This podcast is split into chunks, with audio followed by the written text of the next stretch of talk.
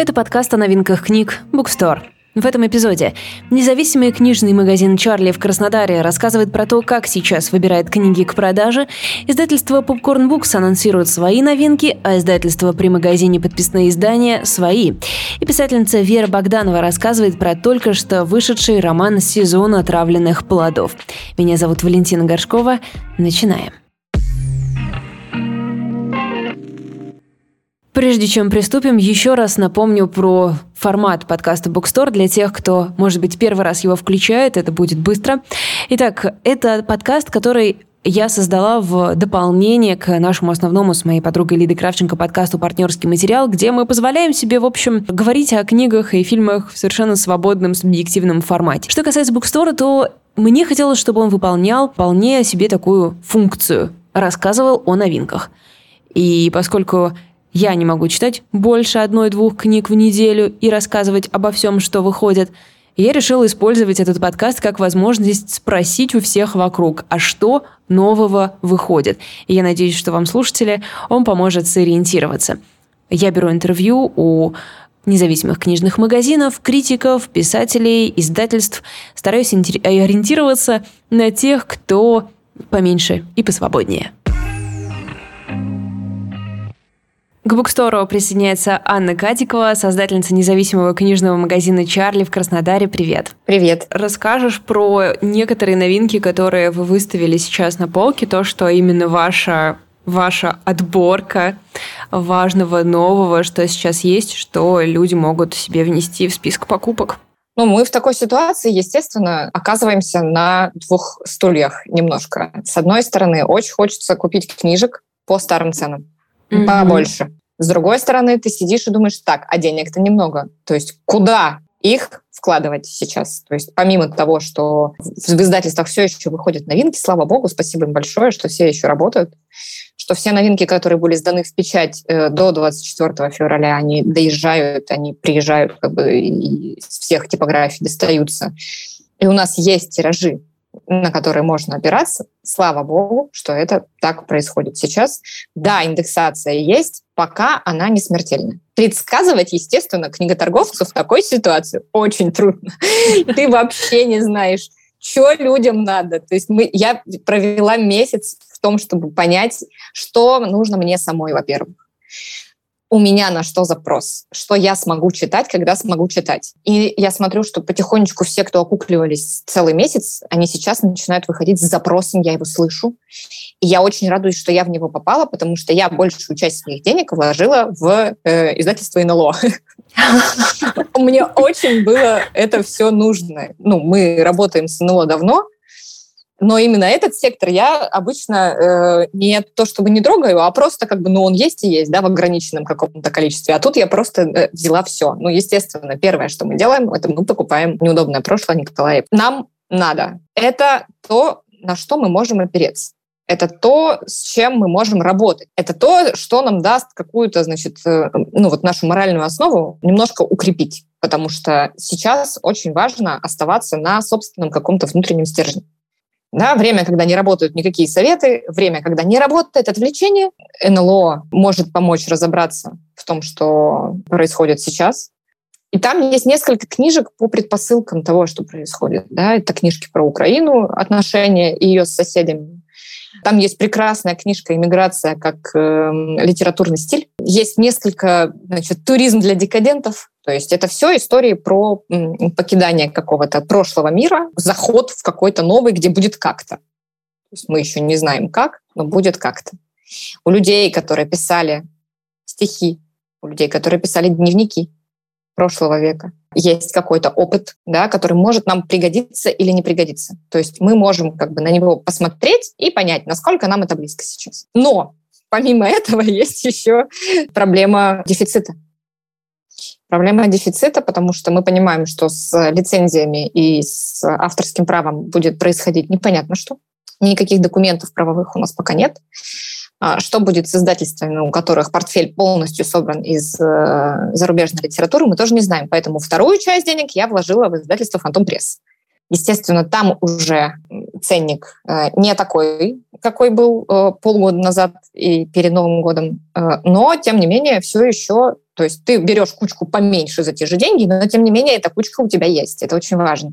В момент, когда у тебя есть хорошая художественная литература, да, куда можно, значит, сложить собственные переживания, именно переживания, именно чувственную свою проблематику какую-то, когда тебе не надо, чтобы тебе объясняли, а просто посочувствовали с тобой вместе, вот тогда мы идем в художку, которая написана значит, э, прекрасными и переведена прекрасными людьми.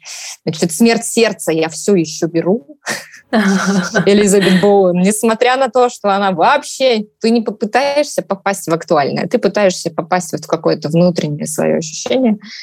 Конечно, спецоперация, спецоперация, a faithful place, значит, Тана Френч э, по расписанию. Да, точно. Тана Френч должна регулярно поступать в наш организм, иначе вот. мы будем да. отключены от жизнеобеспечения. Абсолютно. Поэтому, конечно, мы заказали все, что смогли.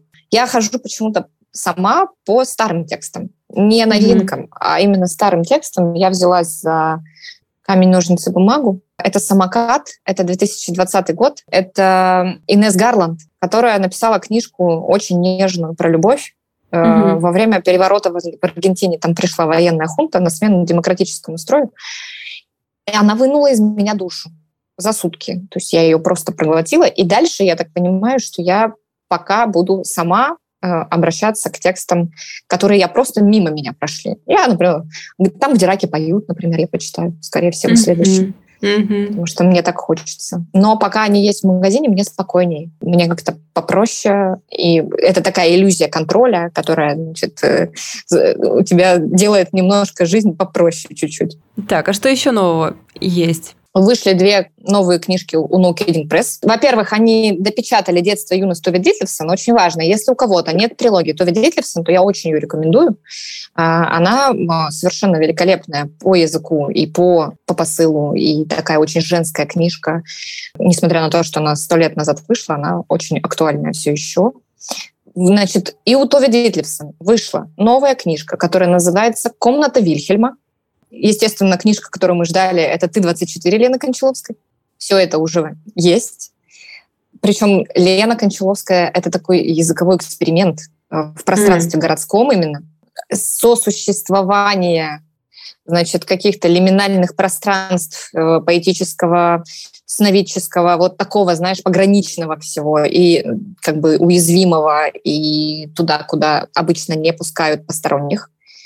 Мне очень любопытно сейчас на этот текст посмотреть, потому что это что-то очень похоже на нашу ежедневную жизнь теперь. Mm-hmm, mm-hmm. Ты совсем не знаешь, кого бы ты в какое пространство э, пустил. Это правда. Очень я ждала выхода этой книги, конечно. Еще одно сочувствие, что Лене приходится выпускать свой дебют в такой ситуации. Я очень надеюсь, что она все-таки найдет читателя, потому что, мне кажется, там какая-то сокровищница. Я очень на это рассчитываю. Издательство «Либра» недавно прислало письмо, что у них вышла новая книжка. Писатель и его издатель, и там, значит, сборник эссе и Германа Гессе, и Брехта, и Рильке, и, значит, Вайзера, и всех, значит, любимых людей э, Либрой. Это переводы с немецкого и переводы определенной группы то есть я всегда э, очень горжусь Либрой за то, что это ну, практически один человек, это целое издательство, да, он же и переводчик, он же ищет эти тексты, он же и важность им придает какую-то дополнительную ценность, объясняя, почему именно эти тексты, почему именно этот период, почему именно немцы, почему именно вот там начало прошлого века, почему для него это важно. Он же потом и письма тебе пишет, что книжка вышла, он же потом на почту идет, чтобы тебе их отправить. Ну, в общем, это такое издательство полного цикла, знаешь, в одном лице как бы. И меня э, очень порадовала новость, что у Леши Поляринова выходит новая книжка. Почему-то э, она нам всем сейчас очень сильно нужна. Несмотря, это не значит, что остальные книжки Леши нам были не нужны, но именно сейчас, во-первых, тоже обидно, что она выходит в таком как бы контексте. Во-вторых, мы ждали ее долго. Мы знали, что она в Alpine Nonfiction находится в работе еще год назад, и почему-то она выходит именно сейчас. И, насколько я знаю, это будет сборник эссе о тех книгах, которые можно было бы написать, но они не написаны. Кроме них там еще его э, эссе о литературе, о каких-то старых текстах, и мне кажется, что он этим попадает ровно в э, такой сложный сейчас запрос. Вроде хочется что-то новое по почитать, но также хочется читать что-то старое. Вот вам mm-hmm. новый Алексей Поляринов про старые книги. Опять мы будем Лешины книжки прикладывать как подорожник ко всем больным местам. Да, на нем большая ответственность, конечно, в этом смысле. Я очень рада, что и детские издательства продолжают э, какие-то новинки да, выпускать. Я мало что еще успела получить, поэтому ничего не буду говорить. Единственное, что сейчас меня очень радует, наверное, я перед Новым годом у издательства «Розовый жираф» взяла совершенно нежную книжку «Аня здесь и там». Так, а что это там? А, это роман рассказывающая о девочке, которая выросла, получается, там до 13 примерно лет, э, она росла в Москве, а потом родители, значит, решили переехать в другую страну, и она, значит, каким-то способом пытается в себе уложить две реальности. С одной стороны, друзья, знакомая обстановка, любимый город и все такое осталось в прошлой жизни, а в этой жизни есть вот нечто новое, которое тоже вроде как интересно, но пока не очень понятно, как оно работает. И ты со глазами подростка наблюдаешь внутреннюю трансформацию человека, который покинул только что свое насиженное место. Я, меня зовут Аня, я брала ее по названию, Сейчас я вокруг нее хожу, значит, кругами, понимая, что в какой-то момент моя спираль, ну, к ней э, все-таки придет. Чтобы тоже, чтобы и это тоже. Чтобы это тоже было внутри на всякий случай. Мария Данилова ее написала. Mm-hmm. Издательство «Розовый жираф», конец 21 года. Она сейчас есть еще в наличии, в прайсах, и это тоже меня очень радует, потому что запрос такой тоже есть. А, смотреть на людей, которые со стола у тебя забирают еще не привезенную поставку, потому что очень надо, потому что очень попало, потому что пока есть какие-то деньги, пока есть можно вот вложить это все в книжки, какое-то катастрофическое количество людей, которые инвестируют сейчас в библиотеки в собственные, понимая, что ситуация нестабильная, и неизвестно, будет нам что почитать э, через год или, или нет, или что мы будем читать вообще, и за какие деньги мы будем это читать. Сейчас действительно есть люди, которые готовы э, сейчас в это погружаться. Это очень приятно. Да, безусловно, и да и мы сами такие люди, мне кажется, в первую очередь. Первые же стоим в очереди, да. Купить все весенние новинки бум-книги обязательно. Мне очень надо срочно сейчас все приедет. Там и допечатки Тома Голда вышли, и это тоже очень важно, потому что Том Голд тоже на все времена. Спасибо тебе большое. Пусть Спасибо тебе большое, что позвала. Все хорошо. Пока. Взаимно. Пока-пока. И к нам присоединяется Яна Маркович, заместитель главного редактора издательства Popcorn Books. Добрый день. Здравствуйте. Расскажите для тех из нас, кто планирует по-прежнему тратить часть своего бюджета на книги, что нам ждать в самое-самое ближайшее время или что там вышло только что, про какие книги вы можете поделиться? Я хочу рассказать про несколько книг, потому что у нас э, вышли довольно интересные, на интересные темы книжки. Во-первых, уже в продаже есть э, кни- новая книжка Антонии Турбы. Это автор э, нашей, нашего тоже романа «Хранительница книг из Аушвица». Я думаю, ну, многие про нее слышали, может быть, кто-то уже даже ее прочитал. Она у нас очень популярная, мы ее сами mm-hmm. очень любим. Вот. Э, и у нас вышла его новая книжка, она называется «В открытое небо». Это такая билетризированная история жизни Антуана де Сент-Экзюпери. Э, и, ну, то есть там не только Экзюпери, там э, история про почтовую авиацию, про возникновение почтовой авиации во Франции, да, потому что, как известно, Экзюпери был не только писатель, писателем, но и очень известным авиатором при этом. Mm-hmm. При этом он был таким очень преданным своему делу авиатором, и он в том числе был пионером почтовой авиации, то есть именно благодаря ему и двум его друзьям, Анри Герме и Жаку Мермозу, вообще появилось вообще понятие почтовой авиации, то есть когда на самолетах возили письма.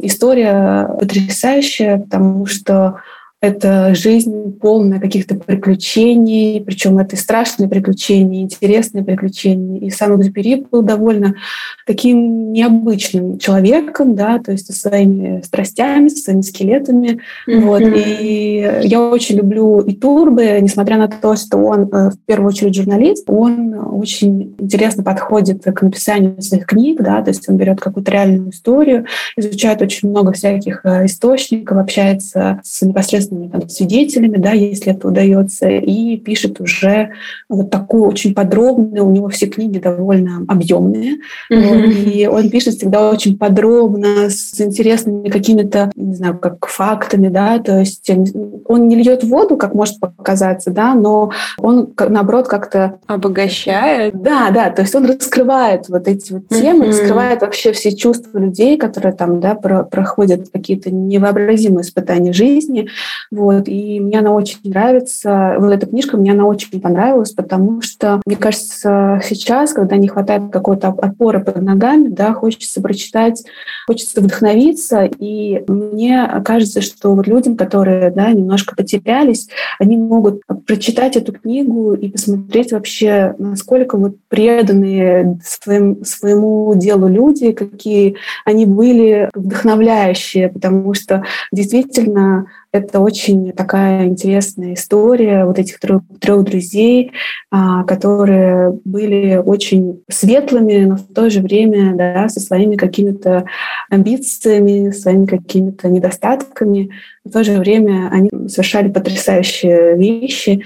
Очень советую также прочитать эту книжку тем, кому понравилась «Хранительница книга Заушвиц». Если вам нравится вот, э, стиль а, mm-hmm. да, писателя, mm-hmm. тоже, я думаю, понравится эта книга. Ну, вообще, да, найти какое-то утешение и поддержку в судьбе такого человека, как Экзюпери, который, с одной стороны, довольно таинственный, потому что мы не так много о нем знаем. Мы вроде как знаем, что он, кроме того, что был писателем, был еще и летчиком, но как-то по какой-то тайны немного покрыто. Ну, может быть, э, просто до нас как-то не доходили детали его судьбы. А, да, да. И какая-то вот мощь. романтизированная профессия, да, да, немножко. Да. Особенно это, когда вот это вот было только-только это начиналось, там, это 20-е годы прошлого века, и понятно, что мы как бы не знаем всех подробностей, но в этой книге как раз обо всем mm-hmm. написано, и а, мне кажется, посмотреть на вот эту сторону Экзюпери, да, не только как автора совершенно потрясающего «Маленького принца», который, на котором растут, мне кажется, выросли все и растут до сих пор. Да, да это такая книжка-исповедь, которую просто невозможно не прочитать, и мне кажется, все ее читали. Вот, и с посмотреть на вот другую сторону этого человека, который был совершенно... Там есть э, отрывок в конце, наверное, многие знают, что а, Экзюпери пропал без вести, когда да. он войны. И вот там есть этот отрывок, и, и Турбо так про него написал, что я в конце поплакала. Ну, я всегда плачу над такими книжками. Просто он так это описал. То есть понятно, что невозможно было понять, что происходило в кабине да, этого самолета, когда все это случилось. Но вот э, это совершенно потрясающие эмоции вызывает вот это вот описание. И, конечно, мне кажется, что ну, будет интересно узнать Экзюпери вот с этой стороны тоже. Это точно. Так, что еще? Также у нас вот на днях буквально вышло переиздание книги «Дневники принцесс». Я знаю, что многие знают про фильм, читала комментарии когда мы вывесили анонс, и многие молодые ребята даже не знали, что есть такая книжка. А, я боялась, что вы скажете, что не знают, что есть такой фильм. Я прям минуточку. Фильм, наверное, не знаю. Как вы повзрослели. Да, я тоже я почувствовала себя очень старой в этот момент, потому что я понимаю, что вот выросли, мы выросли. Вот, а мы все росли на этом фильме. И, конечно, кни... у меня книжка старое издание 2004 года, она сохранилась, у меня три книги лежат. Вот, и когда мы купили права на эту серию, я, конечно, была в полном восторге. Извините, у меня тут просто голубь залетел, и я в шоке. Ну что ж, добро пожаловать. Да, я прочитала все эти комментарии, я поняла, что мне кажется, что эта книга даже для современных молодых людей будет очень интересная, потому что, несмотря на то, что я читала там в свои 10-12 лет да, книжку, она очень актуальная. Она на актуальная тема, там, потому что в фильме это не так подробно описано, показано, да. А вот в книжке, например, там Мия, главная героиня, она вегетарианка, она борется за окружающую среду, то есть она там считает работать с Greenpeace, Mm. Она, они там со своей подругой борются, устраивают всякие акции против харасмента. То есть такая довольно актуальная mm. тема, потому что сама книжка вышла 20 лет назад. Вот. И, ну, вообще-то, мне кажется, классическая такая история взросления, да, проза, вот эта вот молодежная литература, которая была довольно популярна в начале 21 века, когда выпускались такие девчачьи истории. Mm-hmm. Вот я думаю, что многие, кто рос в России, да, помнят все эти серии про девочек, для девочек. Вот. И в то же время э, я безумно была рада, конечно, когда мы купили права, потому что э, фильм — это вообще великий. такой комфорт, комфорт-муви, который можно смотреть э, в любом состоянии. Мне кажется, что... Хотя он немножко отличается, ну, точнее, он довольно сильно отличается от книг, но в то же время это такая потрясающая история, и она очень о многом нам говорит. Вот. Я надеюсь, что современные молодые люди тоже познакомятся. Я удивилась, э, что ты вот сказал, что у тебя есть образца 2004 года книги. Я потому что даже не знала, что они выходили в России, и все время встречала в поп-культуре отсылки на эти книжки, потому что, ну, в смысле, в американской какой-то поп-культуре, потому что там же она очень большое значение имеет для всех, на нее постоянно все ссылаются потом. Я все время думаю, блин, ну вроде в этом фильме, ну то есть он классный, но настолько классный. Может быть, я его не так хорошо запомнила.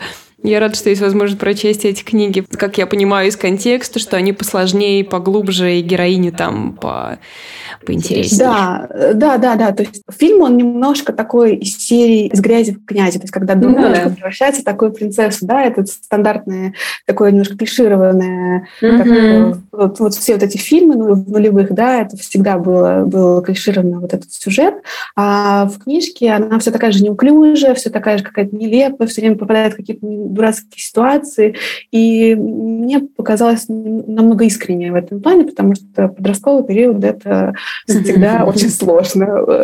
Никто из нас, принцесса, его не завершил.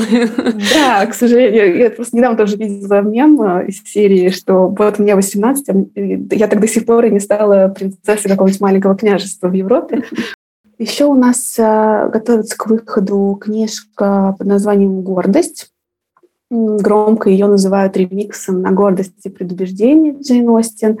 И э, эта история переносит нас в современный Нью-Йорк, в Бруклин, точнее в район Бушвик, где рассказывается про темнокожую девушку. Она живет в этом бедном Бушвике, в большой семье. И эта история освещает темы и классовости, и расизма, и ксенофобии. Она в то же время освещает такую интересную тему, как джентрификация. То есть это когда mm-hmm. бедные, районы, бедные районы приезжают да, обеспеченные люди, и они, собственно, поднимают ценник, скажем так, да. Да, там, на аренду, на продажу квартир то есть они его облагораживают, и, соответственно, район уже становится таким обеспеченным. А автор и без забоя, она пишет об этом, о том, как э, вот эти маленькие уютные районы, где ты знаешь каждого соседа, где ты знаешь там, кто в субботу утром бежит за газетой или там хлеб, да, как он превращается вот в такой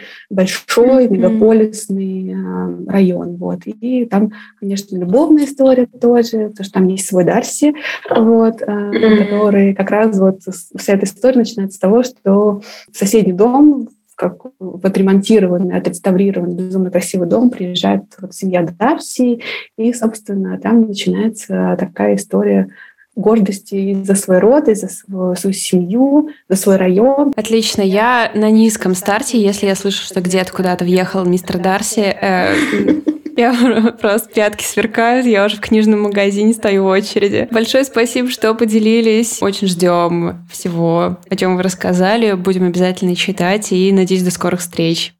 Да, спасибо вам, что пригласили. Пока. Пока. В Санкт-Петербурге при книжном магазине подписные издания действуют теперь и издательства. Уже довольно давно они выпускают очень крутые, э, крутые книжки, и на этот год у них реально большие красивые планы. Я очень надеюсь, что ничто их не собьет, расскажет о том, что планируют выпускать подписные, нам редактор этого издательства Артем Макаян. Говоря про нашу деятельность, издательство «Подписные издания», начну с самой радостной новости, самой красочной. Вот, у нас вчера на полках наконец-таки появилась книжка, сказка Вирджинии Вулф, которая называется «Что Ронянышки Лактон». Поразительная, на самом деле, история от одной из самых э, известных, одной из самых главных э, писательниц, э, наверное, можно сказать, и прошлого века, и современности, потому что ее влияние, в общем-то, оно неприходящее от иконы модернизма, Вирджини Вулф, и это не совсем типичная для нее проза. Это, во-первых, потому что это сказка, совсем небольшая, но сказка, которая будоражит скорее не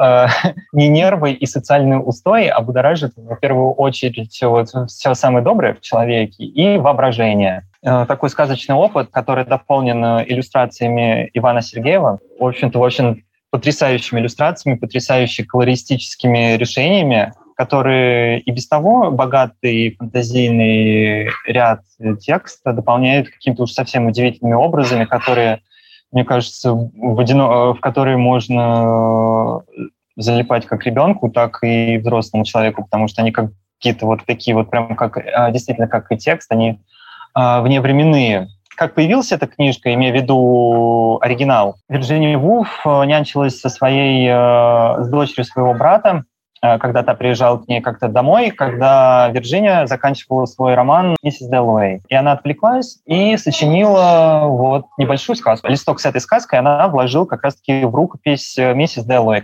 И эта рукопись была обнаружена только вот э, спустя некоторое, некоторое количество десятилетий. И это такая изюминка на самом деле уже вот, знаете, творчество Вулф, которое Э, неоднократное количество раз э, подвергалась самому доскональному изучению, но с такой стороны еще не было. Поэтому это, на самом деле, очень уникальное событие. Сами мы уже с коллегами по несколько раз, на самом деле, ее прочитали.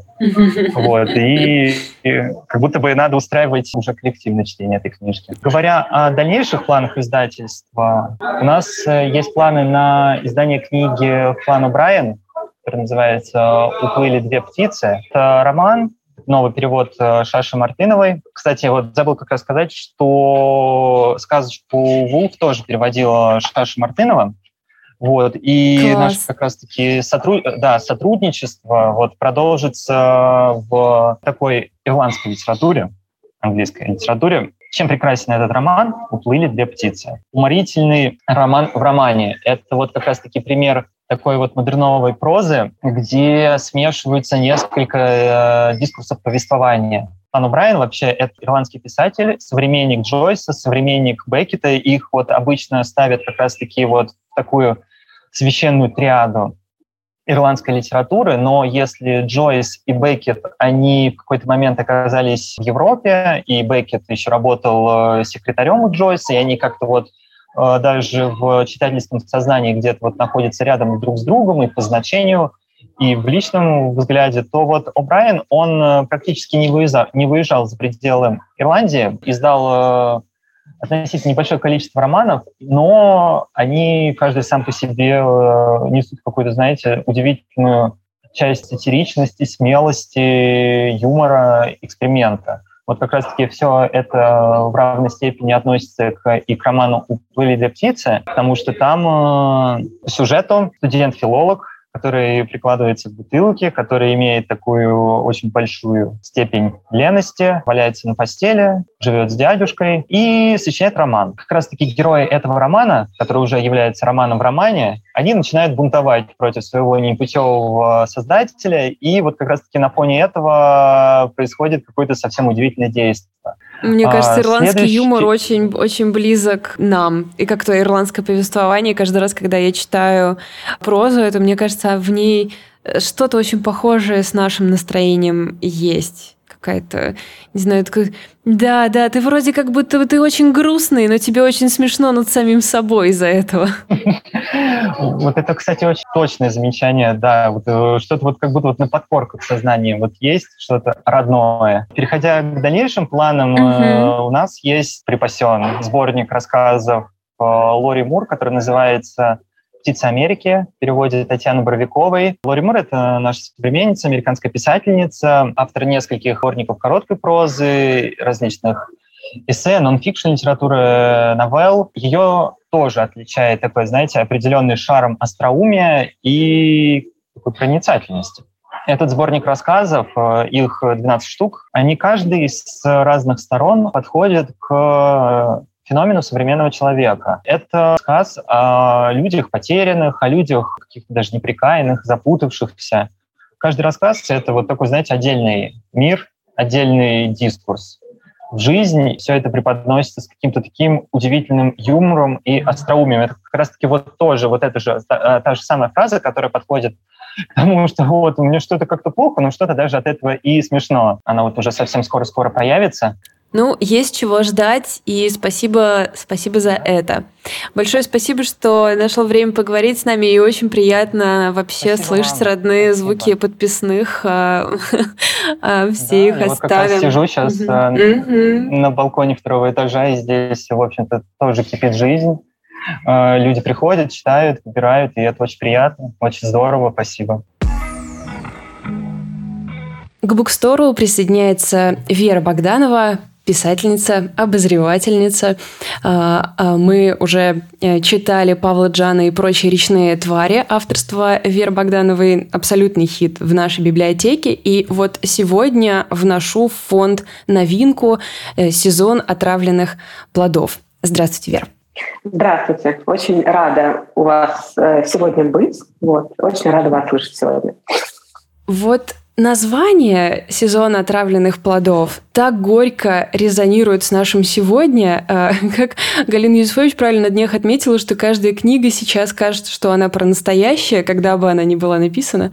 Но в вашем случае, по-моему, действительно, э, я, к сожалению, только пока по отзывам могу составить впечатление, но как будто бы действительно это история о том, как мы оказались здесь, как мы всегда оказываемся здесь.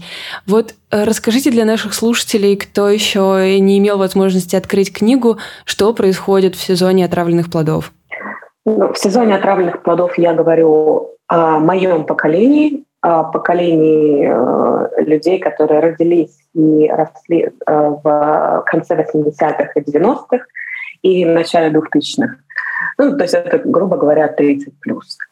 Mm-hmm. И говорю я о трех героях, о двух девушках и одном молодом человеке. Я прослеживаю их, как сказать, жизнь с 95 -го года по 2013, когда им уже по 30 лет.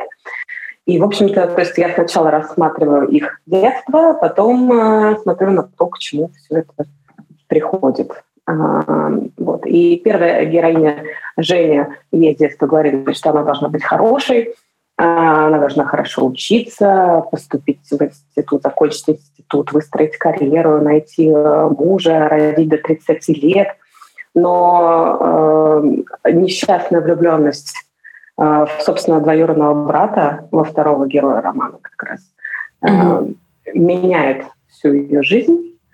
Женя впадает э, в депрессию, в хроническую, и получается, что к 30 годам э, Э, Женя все еще одна, она периодически встречается, у нее периодически случаются какие-то абьюзивные совершенно отношения с мужчинами, которые ей просто, ну, как сказать, крутят мозг. И она зависима от алкоголя, хотя это не признает. Mm-hmm. И родственники регулярно у нее ей задают вопрос при встрече. Даже те родственники, которых она там, лет по 10 не видела, даже они у нее спрашивают, Э, первый вопрос, когда ты собираешься родить, есть ли у тебя мужик? То есть как бы это вот два главных волнующих вопроса, которые, э, э, два вопроса, которые волнуют людей, когда они видят молодую женщину у нас. Горькая правда. Если, у нее муж, когда этот муж появится, и когда детишки, а когда второе, а когда третье, а зачем вы так много нарожали потом Кто с ними будет сидеть вообще? Бесконечный цикл, да.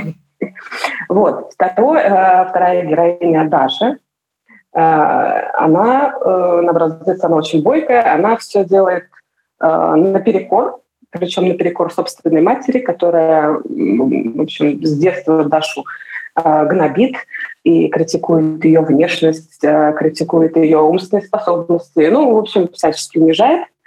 Э, плюс Даша с детства видит, как ее, э, видела, как ее отец э, бьет ее мать. И то есть для нее сформированный образ мужчины, такой настоящего мужчины, такой сильный, пьющий, довольно агрессивный человек. Хотя она сама, естественно, этого не осознает. То есть она раз за разом она влезает в отношения mm-hmm. с такими мужчинами и в итоге выходит замуж. По мнению родственников, очень вовремя молодец. А вот, до я успела, все, все успела.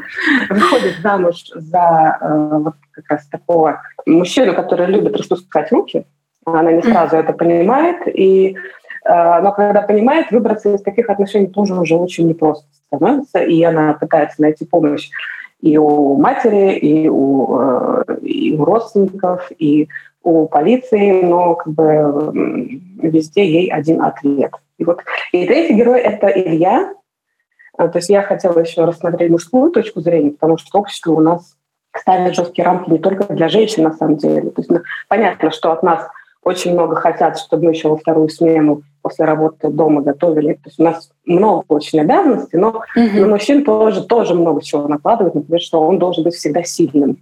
Да. Он не должен плакать, да, он там должен хорошо зарабатывать, э, там, обеспечивать жену, детей. Ну, в общем, он тоже всем должен, по сути, вот, всем вокруг. И а Илья, третий герой, он себе, ну, как бы сил в себе на это все не чувствует. То есть он очень старается. Вот ему, когда я показываю его 30-летним, он очень старается, но он все еще любит первую героиню Женю, свою двоюродную сестру. Он женат на женщине, которую он ну, как бы давно к ней не испытывает влечения, но, с другой стороны, он понимает, что если он сейчас с ней разведется а, после стольких лет брака, то он, во-первых, не будет видеть э, дочь, которую он любит, или будет видеть на выходных.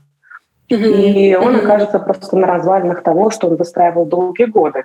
И это, и, и это, вот этот вот сам процесс развода болезненный очень. Я тоже его описываю, как мужчина, в общем-то, остается ни с чем а, практически. И как после этого встать на ноги и опять кому-то начать доверять, зная, что в случае чего ты опять окажешься на развалинах, опять ты будешь видеть ребенка на выходных. И mm-hmm. Вот такая ситуация. Ну, вообще, да, звучит, конечно, э, как очень такие болезненные для нас темы, которые, с другой стороны, ну, не, а, не укроешься от них, какой бы счастливый уголок там э, по какому-то одному пункту у тебя не был выстроен, по всем остальным, конечно, 30-летние э, получали по полной программе, и здесь все это, конечно, падает очень близко к дому. А, кроме того, насколько я а, понимаю, очень много вы уделяете темам а, насилия и всем его богатым разновидностям, в смысле, что эти вопросики про мужа, это ведь тоже, естественно, оно не только физическое. Конечно, и... конечно. Или, да, или, например, вот как э, тот же самый газлайтинг, который испытывает, вот, э, который применяет к Жене ее mm-hmm. э, вот эти вот э, молодой человек, с которым она встречается во взрослом возрасте, mm-hmm. то есть он ей э, там все время говорит, ой, на тебе показалось, ой, это была просто mm-hmm. шутка, я над тобой не издевался, как бы. Ну, то есть mm-hmm. вот так вот там тебе бы похудеть. Ну, это вот, вот, mm-hmm. вот такого плана, это, ну, да. насилие, конечно же, конечно. Он ее, он ее не трогает, нет, но он ее погружает в депрессию. Это такое, такое... чужими руками. Такое, такое состояние очень э, сложно описать, даже когда ты пытаешься сообщить там подруге, что, что дорогая, обрати внимание на россыпь красных флагов. А, это такая сложная задачка. Да, потому что старшее поколение, когда, например, э, если рассказывают, то по большей части старшее поколение скажет, ну, как бы, да ладно тебе, ну, глупая шутка, просто человек шутить да, не умеет. Да, да. Но, но, но нет, но нет, но это же не так, абсолютно. Э, это такой сложный разговор, что нужно научиться насилие и такое тоже называть насилием, чтобы как можно меньше вещей можно было списать на ну, ты нам не так поняла. И масштабы этого газлайтинга, как мы можем видеть, они как ну, распространяются до бесконечности. Угу. Ну и причем естественно, что на фоне насилия физического, да, бытового насилия, когда муж прям бьет жену, и mm-hmm. страшный случай. Действительно, конечно, когда, когда это вот доходит, э, э, доходит до физического, это страшнее. Но э, суть-то в чем? Даже по истории, вот если кто-то помнит, э, с Егором Беликовым, да, одна из его бывших девушек как раз рассказывала историю, что все начиналось с э, насилия эмоционального, Мгм. оно набирало обороты, и в один прекрасный момент, как бы он понимает, что он может заходить дальше, дальше, дальше, дальше, и она продолжает к нему возвращаться, она не дает ему отпор, он просто как бы ей уже, он ее ударил. Да, вот, то есть она уже пришла снимать с побои, там была фотография. Ну вот и все. То есть оно уже неотделимо, по сути. Оно же всегда все равно начинается с эмоционального, когда прощупываются границы, и э, партнер смотрит, как реагирует э, девушка, скажем, на, на то, что ты говоришь, а вот так с ней можно, а вот так вот с ней можно. Ну, такого плана. Ваш канал в Телеграме сейчас называется «Богдановы и прочие речные твари», а раньше назывался «Богдановы и Таймс». И я по этому поводу с вами очень была в внутреннем согласии, потому что я очень большой фанат книжной вкладки «Нью-Йорк Таймс». И я помню, что когда началась пандемия, каждое интервью с писателями, они начинали с вопросом «Ну, каково вам выпускать книжку в пандемию?» И сейчас мы приезжаем в вопрос, который я вам хочу задать. Каково вам вообще оказалось сейчас выпускать книжку? А, Потому что я вижу, что очень хорошая на нее критика, очень хорошие отзывы и так далее. Но я так подозреваю, что это далеко от прос- простого. Да, но сейчас вообще, в принципе, сейчас ситуация на книжном рынке очень тяжелая. Для, ну, для всех, для абсолютно. И, э, и в плане типографском, в плане бумаги, и в плане читательского спроса, потому что все сейчас экономят, и я в том числе экономлю. Я прекрасно понимаю, что э, пойти в магазин оставить 600 рублей э, сейчас за книжку – это очень-очень большой, э, ну, как сказать, вклад. Ну, это, Мгм. это очень много э, в наше время значит. Переименовала я даже скорее потому, что я... э, почему блог назывался «Богданова Таймс», потому что я с 2019 года писала в нем э, о бестселлерах «Нью-Йорк Таймс». И, в принципе, я это продолжаю делать просто там в рамках обзора на прочтение. Там ежемесячно я делала, правда, в январе, по-моему, последний выходил, и все. И, и как бы и в блоге я тоже писала. Но сейчас я об этом пишу меньше, вот. А Павла Джана и прочих личных тварей действительно все знают. И так как у меня сейчас я туда уже отправляю и рецензии на мои книги и прочее, прочее, а, это уже не просто Нью-Йорк Таймс, поэтому я Мгм. думаю, ну, как бы надо, наверное, переименовать. Вот. Так что, так что, ну, если вы поддерживаете мое такое решение, я очень рада. Я-то безусловно. А, Но, конечно, а, как сказать, наверное, а, некоторым образом успех а, Павла Джана а, протаптывает, ну, потому что я не представляю, как сейчас выпускать дебютную книгу э, и как э, вообще обратить на нее внимание. И в этом смысле, конечно, э, так как вашу вторую книгу ждали, поэтому, э, может быть, это как-то немного упрощает нынешнюю ситуацию. Да, да, да, да, да. да Но да, если- точно. Если думать, если думать про будущее, потому что я вижу, что и в сезоне отравленных плодов темы, которые вы затрагиваете, они не в списке ам, не в списке одобренных а, публичным, публичным каким-то нашим регулятором тем. Как вы видите будущее для писательства, для своего писательства? Насколько вы чувствуете себя свободными в выборе, выборе того, о чем писать дальше? Потому что мы это прочитаем. Насчет одобренных тем, на самом деле, эм, вот эта тема домашнего бытового насилия, она и в прошлом году, и когда я писала эту книгу, она воспринималась крайне неоднозначно, и в позапрошлом, ну, в принципе, всегда. То есть, потому что у нас есть, действительно, как сказал один мой хороший друг, у нас сейчас есть э, две в России две точки зрения, две какие-то полярные позиции, которые постоянно сталкиваются, и сейчас они еще больше поляризировались, по-моему. Вот. И, и как раз, э, то есть, ну, по большому счету, э, это в какой-то мере отражено и в романе. И поэтому я, ожи- я, в принципе, ожидала уже тогда, что я думала, что все равно реакция будет неоднозначной, потому что, опять же, э, будут люди, которые скажут, да нет, у нас в семье такого не было. Да нет, ну а что, тако- что такого, когда мужчина, а, когда муж называет жену а, там, жирной, что ей надо похудеть. В этом нет ничего такого. Ну, То есть как бы придут э, люди, которые, которым вот в, в ну, позиции вот этого mm-hmm. Mm-hmm. газлайтинга насилия, им нормально. Ну, не то, что нормально, или которые отрицают. То есть ну, разные, разные случаи бывают, и я никого не обвиняю. А, но в том плане, что сейчас э, просто это все обострилось, но оно-то, по сути, осталось тем же. А, в плане отношения к именно к бытовому насилию. Потому что у нас mm-hmm. закон о домашнем насилии, сколько он вызывал споров, когда его еще до ковида его рассматривали, и, и как раз из-за ковида его рассмотрение остановилось, и, в общем-то, до сих пор и не возобновилось, и возобновится теперь уже непонятно. Вот. Поэтому э, так вот. А если говорить... Вот я, я, так, я так растеклась мыслью, и я забыла совершенно вторую часть вопроса. А про... Ну, как-то про будущее, какие-то, какая-то свобода в выборе будущих тем. Э, вот, да. На самом деле я бы не сказала, что я как-то их выбираю. То есть mm. есть, э, да, у меня есть какие-то сюжеты, которые со мной живут долго. Вот э, сюжет сезона, он со мной с 2014 года. Джан вообще тоже, тоже примерно с того же времени был. То есть я их долго вынашивала, просто выбирала, о, о чем первым написать. Вот mm-hmm. Mm-hmm. А, и сейчас у меня тоже уже есть сюжет, я набрасываю а, по эпизодник романа, а, который, а, ну, как бы я его задумывала еще два года назад, и он, он со мной жил, он как-то варился у меня в голове.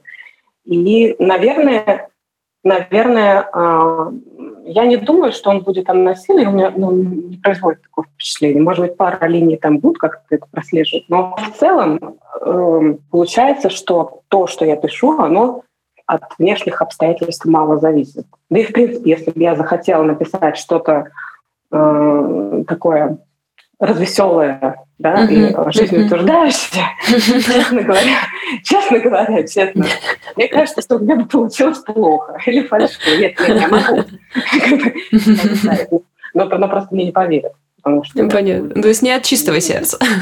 Не от чистого, да. Это, ну, это не моя тема просто, видимо, к сожалению. Я была бы на самом деле очень рада писать а, какие-то светлые книги. Вот. И, и вдохновлять людей, чтобы они именно читали их для радости. Но, к сожалению, мои книги, они не для радости.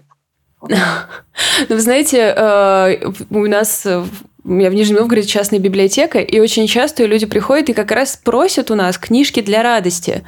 Но так вот выходит, что эти книжки на самом деле не особо-то их и радуют, потому что гораздо больше эмоций и какого-то душевного труда они э, проходят, когда читают книги про что-то тяжелое, что-то, что заставляет их сопереживать.